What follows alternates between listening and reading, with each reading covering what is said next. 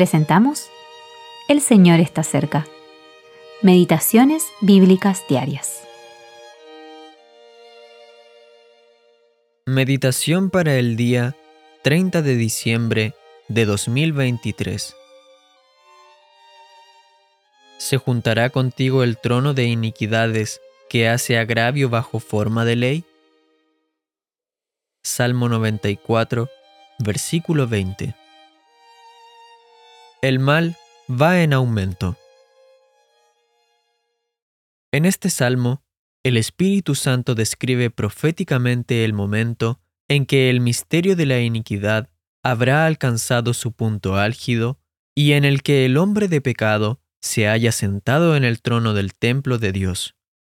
Segunda Tesalonicenses, capítulo 2, versículos 3 al 8. El anticristo perseguirá al remanente piadoso en Israel, pero estos fieles esperarán la intervención del Señor. Los creyentes de este salmo hacen una pregunta sorprendente. ¿Se juntará contigo, con Dios, el trono de iniquidades?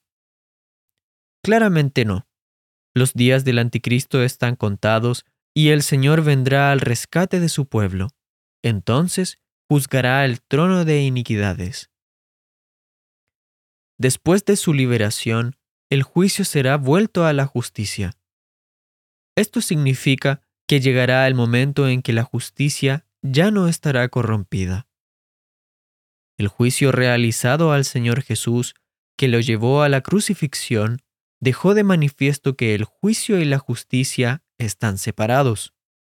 Pilato sabía que lo correcto hubiera sido liberar a Cristo, pero lo condenó a muerte. Pilato separó así el juicio de la justicia. Lo mismo ocurre hoy en día cuando lo políticamente correcto y lo que es conveniente deja de lado lo que es moralmente correcto y transparente. Y sin embargo, Dios es soberano.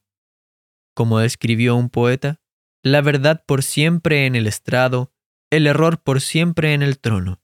No obstante, ese estrado balancea el futuro y detrás de la oscura incertidumbre, Dios está entre las sombras cuidando de los suyos.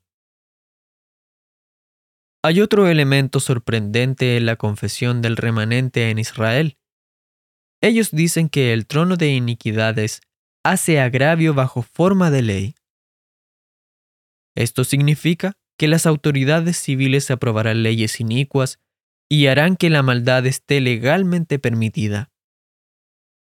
La persecución de los judíos justos se aprobará legalmente.